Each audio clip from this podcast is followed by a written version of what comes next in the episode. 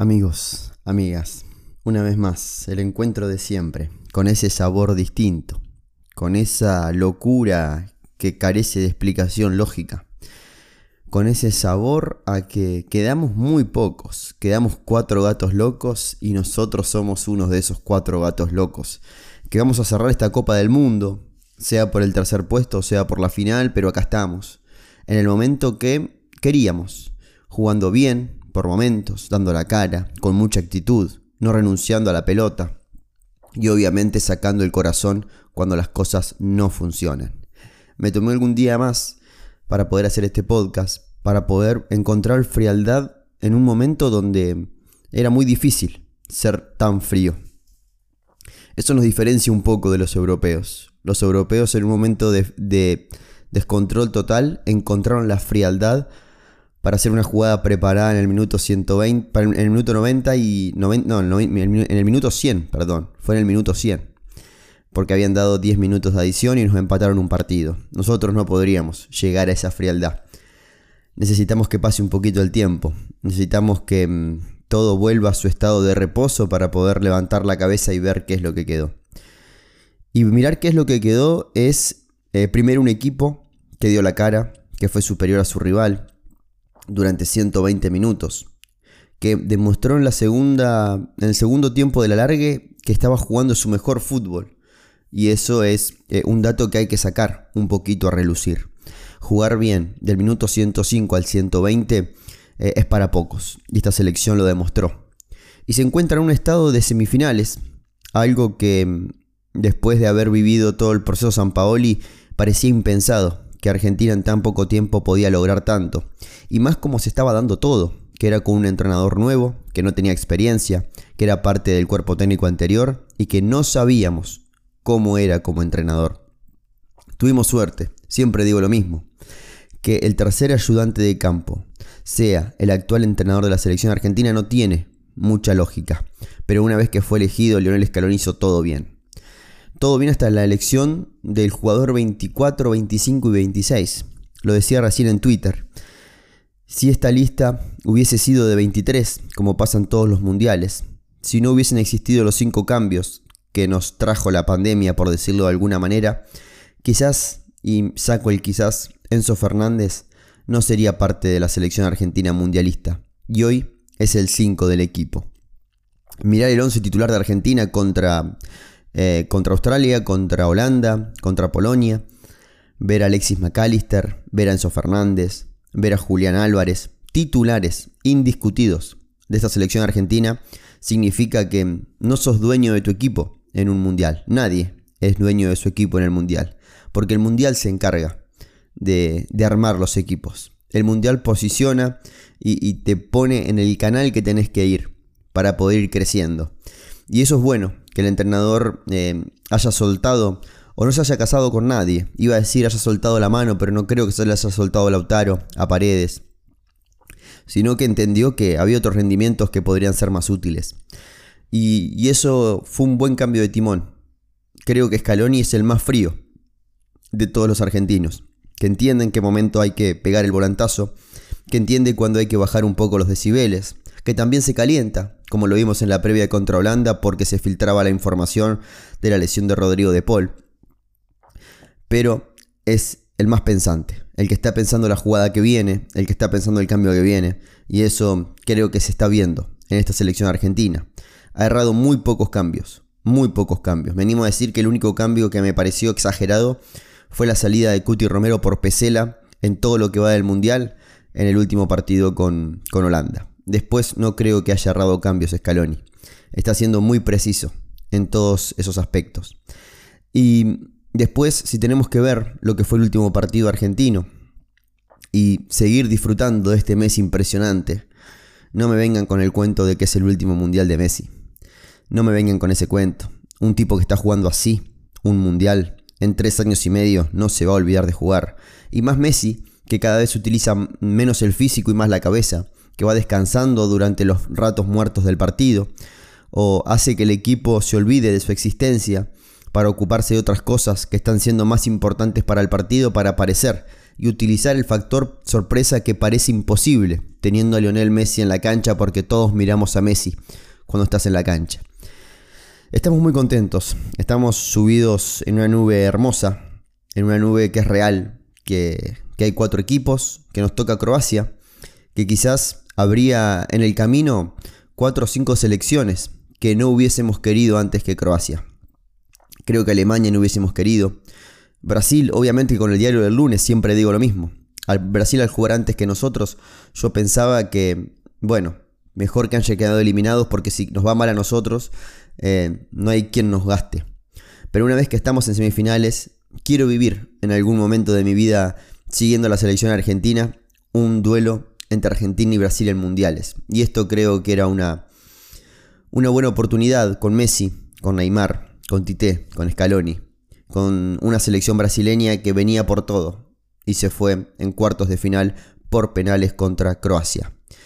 Y Argentina entendió el partido que tenía que hacer. Le jugó de espejo con cinco defensores. Eh, eh, arriesgó a De Paul. Entendió De Paul que no se juegan cuartos de final de un mundial eh, todos los días.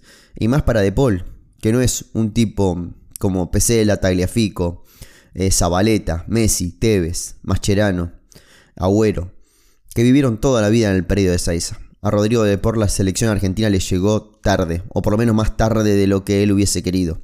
Y una vez que le llegó, entendió el valor que tiene. Y creo que lo contagia también a ese valor que tiene. Por eso creo que es importante la decisión que tomó él, el aguante del entrenador y, todo lo que entregó. Porque no jugó un partido como un jugador lesionado o con molestias.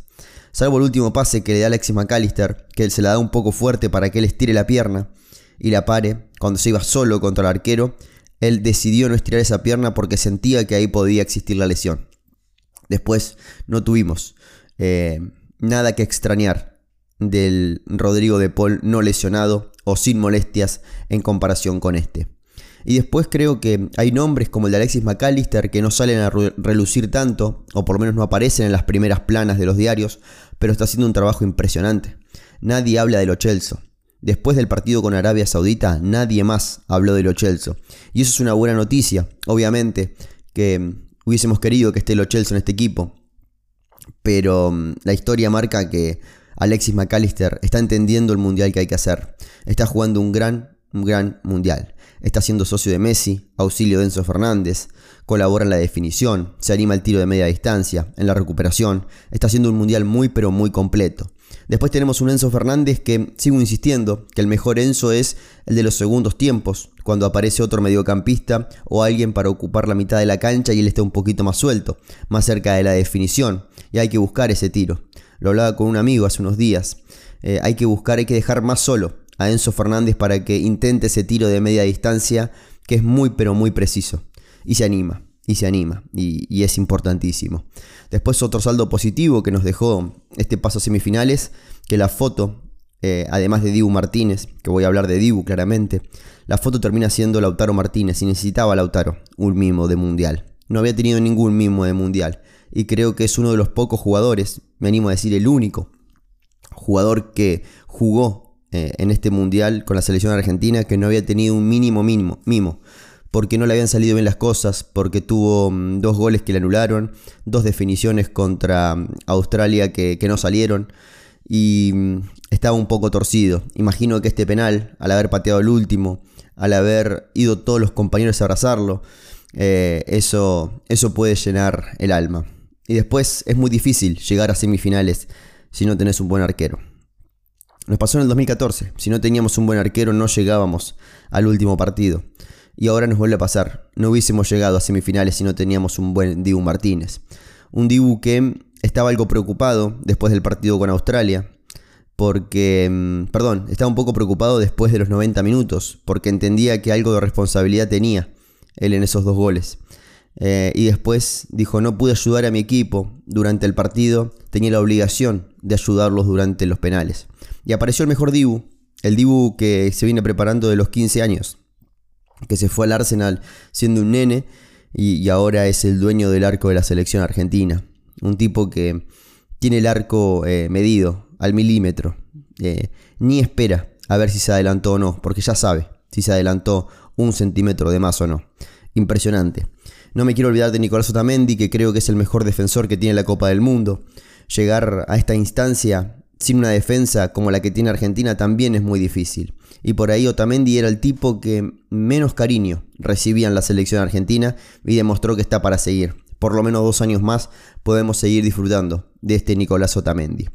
Puntos muy altos, el de Nahuel Molina, altísimo, llegar a la definición en un momento clave del partido, en una lectura precisa, entendiendo que a qué había salido a buscar a Messi, él tenía que ir a ocupar ese lugar que había dejado libre el stopper por izquierda de Holanda. Y Argentina lo gana moralmente en la cancha, no en el resultado, y eso es algo que tiene que corregir la selección argentina.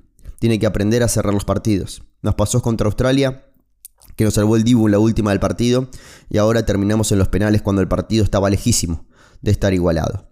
Creo que tenemos que mejorar esos aspectos. Pero bueno, es momento de disfrutar de ver qué es Croacia. Croacia es uno de los pocos equipos que puede decir que en dos mundiales consecutivos llegó hasta el último día. O puede ser que sea el anteúltimo, ojalá sea el anteúltimo para Croacia, pero que jugó siete partidos en dos mundiales consecutivos. Para una selección croata que no es de primer orden mundial, obviamente que no es un partido más y tiene el mejor eh, croata del mundo, de la historia, como es Luka Modric, y uno de los mejores mediocampistas que tiene el mundo, de los más pensantes, de los más regulares, em, de los más inteligentes, eh, que puede dar la cara por un equipo, como lo ha hecho en 2014, en 2018, perdón, lo pudo volver a hacer en 2022, y Argentina tiene que planear eso. Creo que Argentina va a romper esa línea de cinco defensores. Creo que van a volver los cuatro defensores. Ya tenemos dos malas noticias, que sabemos que Acuña y que Montiel no van a jugar en este partido de semifinales por quedar relegado y a no ser que algún jugador vea la tarjeta roja en el partido de semifinales, el siguiente partido sabe que lo va a jugar porque se acaban de limpiar las tarjetas amarillas. Eso es una buena noticia porque Argentina había recibido 8 tarjetas amarillas durante el partido de cuartos de final. Yo creo que eh, hay un par de dudas. Una es Tagliafico Lisandro Martínez. Creo que hay que darle una chance a Lisandro por el sector izquierdo porque ese rendimiento no es para despreciar. Lo que nos está regalando y la seguridad que nos está dando Lisandro Martínez no es para despreciar en un partido como este. Y es un jugador que puede pisar un primer escalón del mediocampo tranquilamente. Eh, después hay que ver qué pasa en la mitad de la cancha, si hay continuidad de Enzo o el ingreso de Paredes. Hay que ver cómo está Rodrigo de Paul, que da la sensación después del primer entrenamiento serio del día domingo que Rodrigo de Paul está para ser titular, que no se agravó su lesión y que podría estar en las semifinales con Croacia. Lo de Di María también arrancó la práctica a la par, hay que ver cómo evoluciona Di María y cómo se posiciona de cara a este partido, y es pensar el partido de Di María como algo fundamental, creo. Porque poner un Di María para 10 minutos no es suficiente. Creo que estaba para más de 10 minutos y Argentina podría haber evitado los penales si Lionel Scaloni tomaba esa decisión. Obviamente que con el diario del lunes todo es más sencillo, pero creo que es otra de las dudas. Y hay que ver si, si esta buena vibra que se llevó Lautaro hace que se meta en el equipo titular eh, en lugar de Di María, por decirlo de alguna manera o en lugar mm, de, Julián Álvarez. Pero puede que Lautaro tenga una revancha. No imagino a Dybala arrancando, no imagino a Correa. Pero sí podemos ver que pueden haber tres equipos. Hasta me animo a decir cuatro equipos. Continuar con la línea de cinco, que para mí no creo que continúe la selección argentina. Volver al 4-3-3, que puede ser una opción, con Messi, Di María y Lautaro o Julián en ese lugar, pero con con, con, Di María nuevamente como titular. La otra opción es que no esté Di María y que aparezca un cuarto volante. Ahí el lugar sería para Paredes. Y armamos la mitad de la cancha con De Paul, Paredes, Enzo McAllister y arriba Messi con Julián. Y la otra opción, que no hay que descartarla, es el ingreso de Lautaro por Di María, en ese caso, que sería jugar un 4-3-1-2 con eh, De Paul, Enzo McAllister, Messi suelto adelante y el doble 9 de Julián Álvarez con Lautaro Martínez. Creo que Scaloni entendió, entendió mucho y, lo puede llevar a la práctica con éxito. Esto de derrotar el equipo y que el equipo le responda, independientemente de lo, de lo que elija para meter en la cancha. Así que creo que es, eh, es una buena noticia esa, que tenemos un entrenador que sabe trasladar el mensaje y el equipo automáticamente lo absorbe y lo pone en práctica con éxito. No vamos a ver una selección argentina hoy que empiece con un esquema y termine con el mismo esquema sin pasar por algún otro en, el medio del partido. Argentina pasa a jugar con falso 9, pasa a jugar el 4-4-2, se anima a jugar con Wines, con tres centrales, con cinco mediocampistas, con cinco defensores. Va mutando de acuerdo al partido y eso es muy pero muy grande. Después hay otra opción que me gustaría que se dé, que es la de soltar un poquito a Enzo Fernández. Creo que el mejor Enzo es ese, el que se libera un poquito eh, pisando el tres cuartos de cancha. Y después Argentina es eh, analizar un poquito lo que es Croacia. En mi canal de YouTube hice un video eh, dando detalles de, lo que es Croacia. Así que los invito a que le peguen una ojeada y, vean qué, qué, análisis hice de Croacia. Pero a grandes rasgos, un equipo de mucho control de pelota, de mucho orden, que se planta con un 4-3-3, pero rápidamente es un 4-4-2 que el cerebro es Modric, que hay jugadores en ataque como Perisic que hay que marcar y bien, porque son rápidos y definidores, ya lo sufrimos en otro mundial. Eh, y después, bueno, es un equipo que mm, tiene juventud en la defensa, con Guardiol, eh, que tiene laterales que llegan al ataque, uno con mucha proyección a ser extremo, otro con más proyección a ser volante, eh, y eso puede analizarlo Argentina. Está Kovacic, está Brozovic, hay nombres importantes de renombre internacional que hay que cuidar. Pero bueno, se viene un partido de fútbol y, hay que vivirlo como lo está viviendo este grupo. Con mucho respeto, con mucho estudio, con muchísimo trabajo, pero disfrutando del momento, sin la presión de, la obligación, que gracias a Dios eso se dejó en, junio de, en julio del 2021. Vemos una selección suelta en este mundial, que ya pasó por muchos estadios. Pasó por jugar mal, pasó por jugar más o menos, pasó por eh, perder, pasó por mejorar, pasó por jugar muy bien, pasó por eh, rotar para buscar un, nombre que le dé soluciones, pasó por, eh, por ganar, por rotar en, en el goleo y por descubrir al mejor Messi de los mundiales.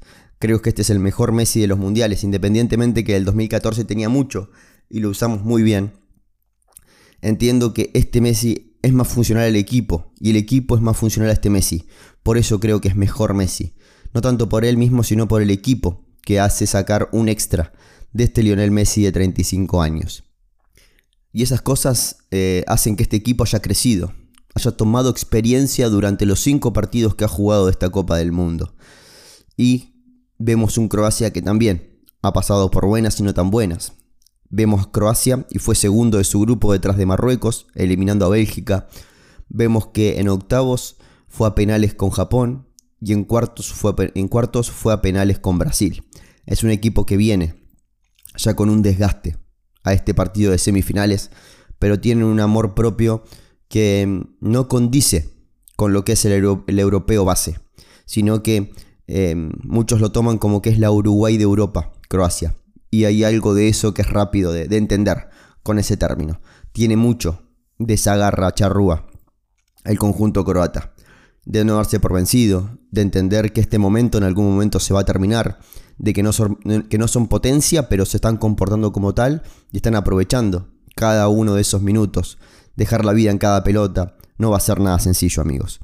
Y ahora es el momento de agradecer a todos ustedes que están siguiendo este podcast, que mm, están colaborando con este espacio, que sin ustedes esto no existe, que ya somos más de 5.000 en Spotify por buscar eh, una plataforma masiva y muy agradecido con todos aquellos que me han compartido que estoy dentro de sus podcasts más escuchados del 2022, me llena el alma.